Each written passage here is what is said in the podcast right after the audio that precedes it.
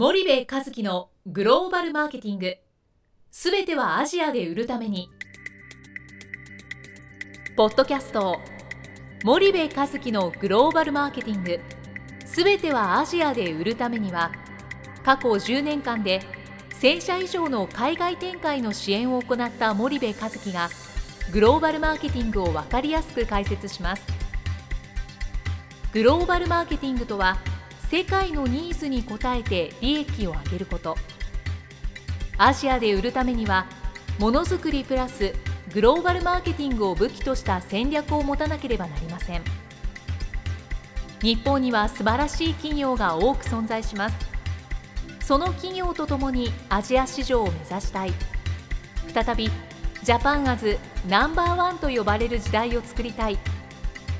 森部一樹はそんな思いを持ちながらこの番組を皆様にお届けいたします。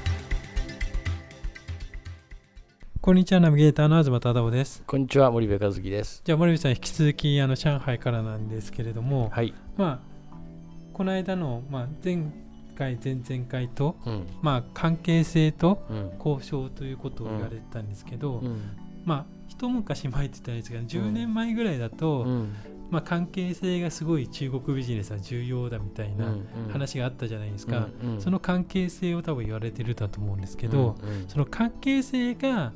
なんだろうどう重要なのかっていうのが、うん。いまいちピンとこない人もうん。いると思うんですよね。うん。それをちょっとまず解説というか中国の関係性っていうのは、まあ、どういうことなのみたいな。なんかねえっ、と僕が感じてるのはなんか中国語でクワンシーっていうじゃないですか、はいはい。でその10年15年20年もっと前からずっと言われてるのかもしれないんだけども、そういうクワンシー関係ではなくて、はい。なんか今中国ってなんか新しい世代のうん。中国人の新しい関係づくりっていうのはなんかできてきてる気がしてて、はいはいはい。で昔のいわゆるクワンシーってやつは日本人にはとてもじゃないけど、うん。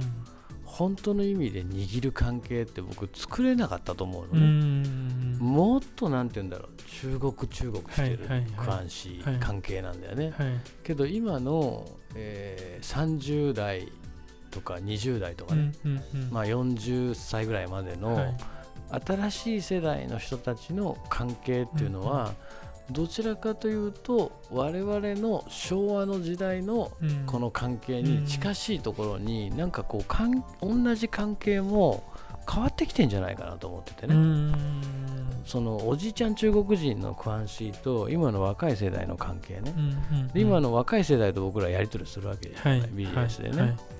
でそうするとなんかそこがもう少しなんか我々にとってやりやすい関係になってきてるうんうんっていう気がするんだけど、うんうん。こんなんじゃわかんない？あ分かると思いますわかるかな、はい。どちらかというとじゃあ日本、日本的と言ったら変ですけど、うん。我々が感じるん。その関係性にうん。近近づいてるづいてるっていう話なんですよね、うん多分、うん。そう。昔の中国の関係はもう中国人じゃなきゃこれ無理だっていうね、ね領域のね。はいはいはい。そういう壁があったんだけど、うん今はね近づいてるんですよ、うんうんちょっと昭和の日本みたいなね、はいはいはいはい。だから余計やりやすいから余計今中国だと僕は思うんですけどね、うんうんうんうんうん。なるほどなるほど。でまあその中でまあ、うん。当然棚代っていうのはうん。資本があって、うん。出せばうん。当然入ることはできますと、はい。でそれは、まあ、森部さんの提言通り、まあ、当然交渉ネゴシアチブルなので、まあ、基本的には交渉ができるうんうん。ものですよと、うんうん。で、まあ、交渉をしようがしまいが入ったとして、うんまあ、入ってからもまた一段階うん。あるじゃないですか、そうするとそこのハードルをうん。超えても、うん。じゃあそこで売れないと、うん。やっぱ棚から撤去されてしまうみたいな、うんまあ、独特のルールが、うん。まあ、中国含めアジアでありますけど、それをどう乗り越えていくのかっていうのは、一つ悩みを抱えている企業さんもいると思うんですよね。はいはいあのそうですね。まずね僕ねすごい重要なのは短期で、うん。えっと、シェア上げるとか売り上げ上げるとか利益稼ぐなんて思っても絶対無理、うん。やっぱこれ中長期で考えないといけないと、はい。ぱ3年5年の計画の中でどうやっていくかっていうことをやっぱ考えないといけないし、でリスティングフィーはそれはパワーゲームやるんですと、はい、僕たちは P&G ですユニリーバーですって言うんだったらね、うん。うん。うん、えー、キャッシュフロー2兆 2, 2兆ぐらいから P&G なな7兆か。なな7兆あそうだね。キャッシュフロー。あいいやそんなのね、まあ、何兆があるんだよね、うん、P&G とかね。パワーゲームやりますよと、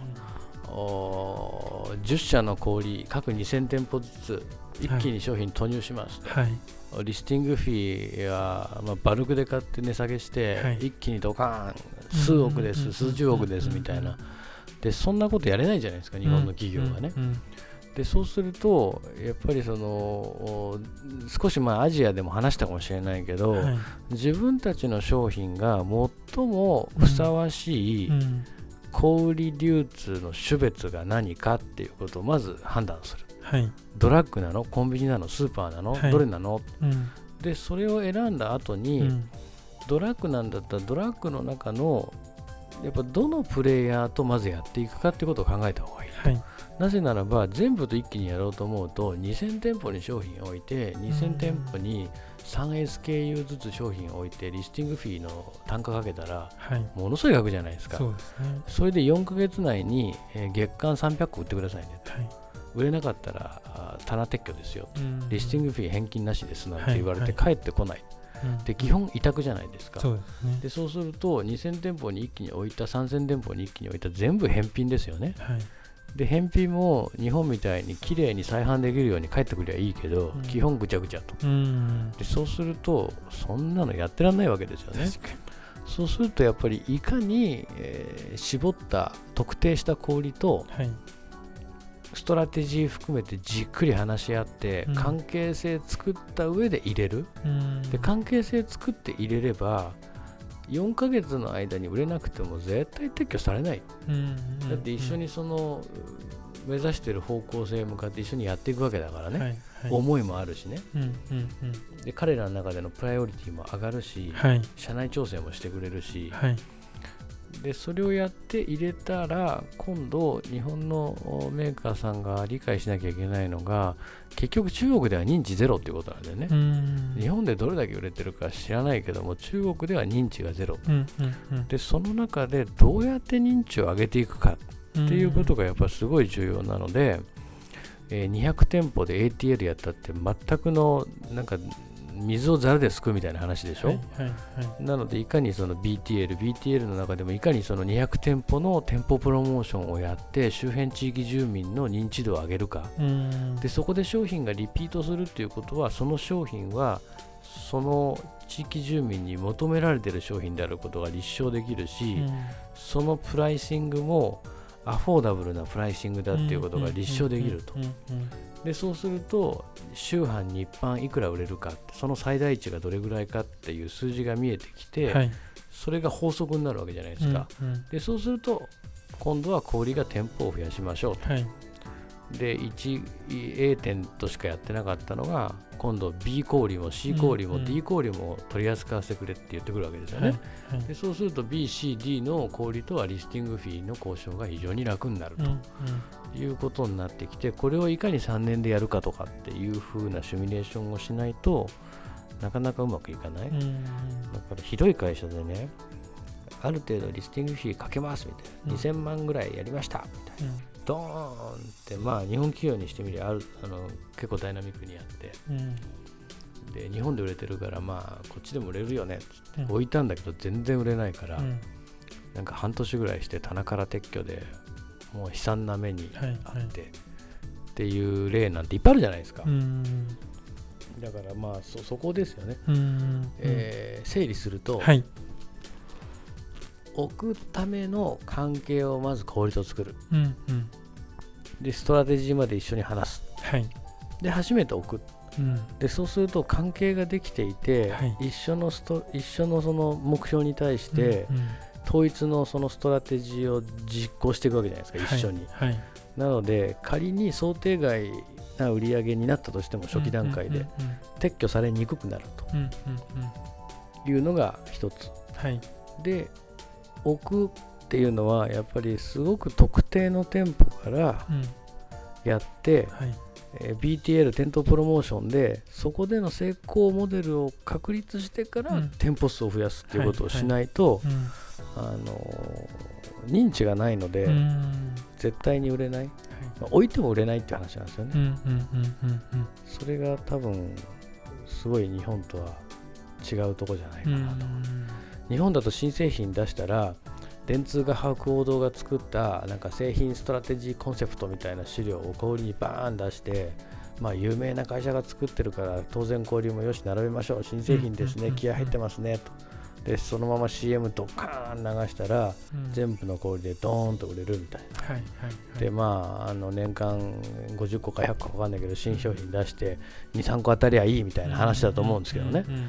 でもそんなことできないじゃないですか中国で。そうですね。でそうするとやっぱり地道だっていうことを理解しないとなかなかうまくいかないっうんていうのは、うんあるんじゃないかなと思いますけどね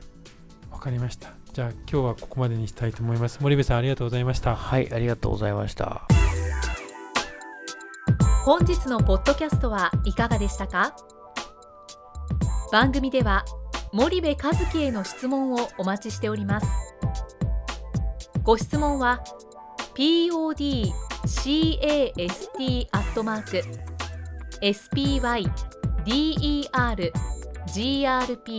spider.com ポッドキャストアットマークスパイダー grp.com までお申し込みください。たくさんのご質問をお待ちしております。それではまた次回お目にかかりましょう。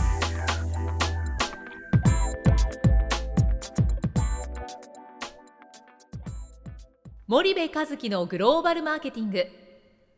この番組はスパイダーグループの提供によりお送りしました。